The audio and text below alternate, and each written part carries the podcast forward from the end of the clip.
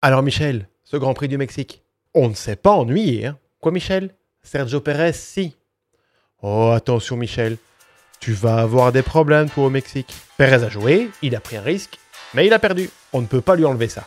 Allez, générique.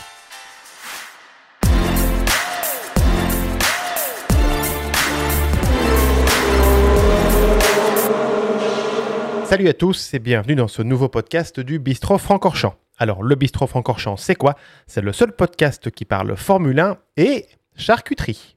Pour ce 17e numéro, nous allons revenir sur trois highlights de ce Grand Prix du Mexique 2023. Et bien évidemment, on va faire tout ça en dégustant de la très bonne charcuterie.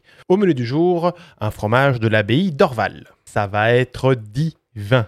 Et pour la F1, on va parler de la boulette de Sergio Perez au premier virage, de la terrible remontée de Lando Norris et de la très belle septième place de Daniel Ricciardo avec sa modeste AlphaTauri. Allez, ouverture du bistrot Francorchamps.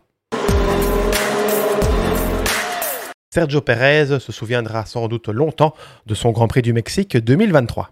Parti depuis la cinquième position lors du départ, le pilote Red Bull a pris l'aspiration de son coéquipier Verstappen et des deux Ferrari. Arrivé au premier virage, Perez se trouve à l'extérieur avec les voitures de Verstappen et de Leclerc à ses côtés. Impossible de passer ce premier virage à trois de front. Perez est percuté par la Ferrari de Charles Leclerc qui était pris en sandwich entre les deux Red Bull. Résultat, c'est un abandon pour le Mexicain devant son public, sa Red Bull était trop endommagée. Alors est-ce que Perez a voulu trop en faire? On ne peut pas lui en vouloir d'avoir voulu essayer de prendre la tête du Grand Prix et d'avoir pris un risque devant son public. Pas de chance pour lui, ce n'est pas passé. Il a joué, il a perdu. Il faut reconnaître également le panache du pilote mexicain. S'il avait réussi son dépassement et remporté le Grand Prix, ce serait devenu un dieu au Mexique. Déjà en danger pour la saison prochaine chez Red Bull, cet incident de course ne devrait pas jouer en défaveur pour Perez. Christian Horner, le patron de l'écurie Red Bull, maintient son soutien à Sergio Perez pour la saison 2024. Pour l'instant. Lando Norris a encore une fois prouvé qu'il est un futur grand de la Formule 1. Parti depuis la 17e place sur la grille de départ, le pilote McLaren a terminé ce Grand Prix du Mexique à une magnifique 5e place. Norris a d'ailleurs été élu Driver of the Day. Le pilote britannique a été étonné de sa très bonne gestion de la course, chose pour laquelle il était nul il y a quelques années. Ça, c'est lui qui le dit. Hein. C'était un grand prix où il fallait bien gérer ses pneus et Lando Norris a été très bon dans ce domaine. Malgré un second départ où il a été plutôt moyen et où il a perdu 4 positions, Lando Norris a su se ressaisir et durant sa folle remontée, on retiendra ses deux dépassements sur Daniel Ricciardo et sur la Mercedes de George Russell. Grâce à cette cinquième place obtenue, Lando Norris continue sa belle remontée au championnat. Il est en bataille pour la quatrième place avec Leclerc, Alonso et Carlos Sainz. En tout cas, ça nous promet une belle fin de championnat entre ces quatre-là. Et nous voilà arrivés au moment de délectation ultime, la dégustation de notre très bonne charcuterie. Alors, je vous le disais tout à l'heure, au menu du jour, un fromage de la bide Orval. Je vais prendre ma petite planche et je vais goûter un petit morceau. Je coupe. Hop. Hop.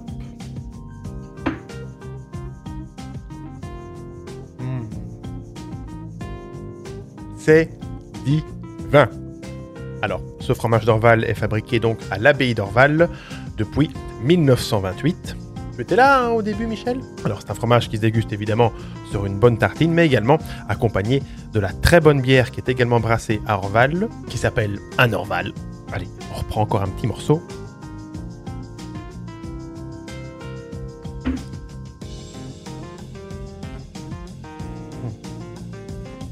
C'est très très bon.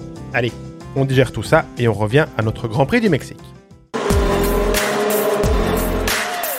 Daniel Ricciardo s'est dit ému et soulagé après sa très belle septième place à l'arrivée de ce Grand Prix du Mexique. Le pilote australien avait déjà réalisé de très bonnes qualifications samedi en signant le quatrième chrono. Il s'agit ici du meilleur résultat de Ricardo depuis son retour en Formule 1 cette saison. Malheureusement, le drapeau rouge causé par la sortie de piste de Kevin Magnussen a quelque peu compliqué la course de Ricardo.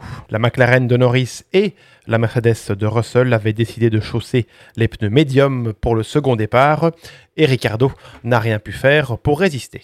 Et sans ce deuxième départ, peut-être que Ricardo aurait pu finir cinquième. Mais bon, avec des Mais l'Australien veut retenir le positif de cette course et se battre avec la Mercedes de Russell en fin de course est déjà un bel exploit pour cette modeste AlphaTauri. Et grâce aux 6 points de la 7 place de Ricardo, AlphaTauri fait un bond à la 8 place au championnat des constructeurs à égalité avec Alfa Romeo.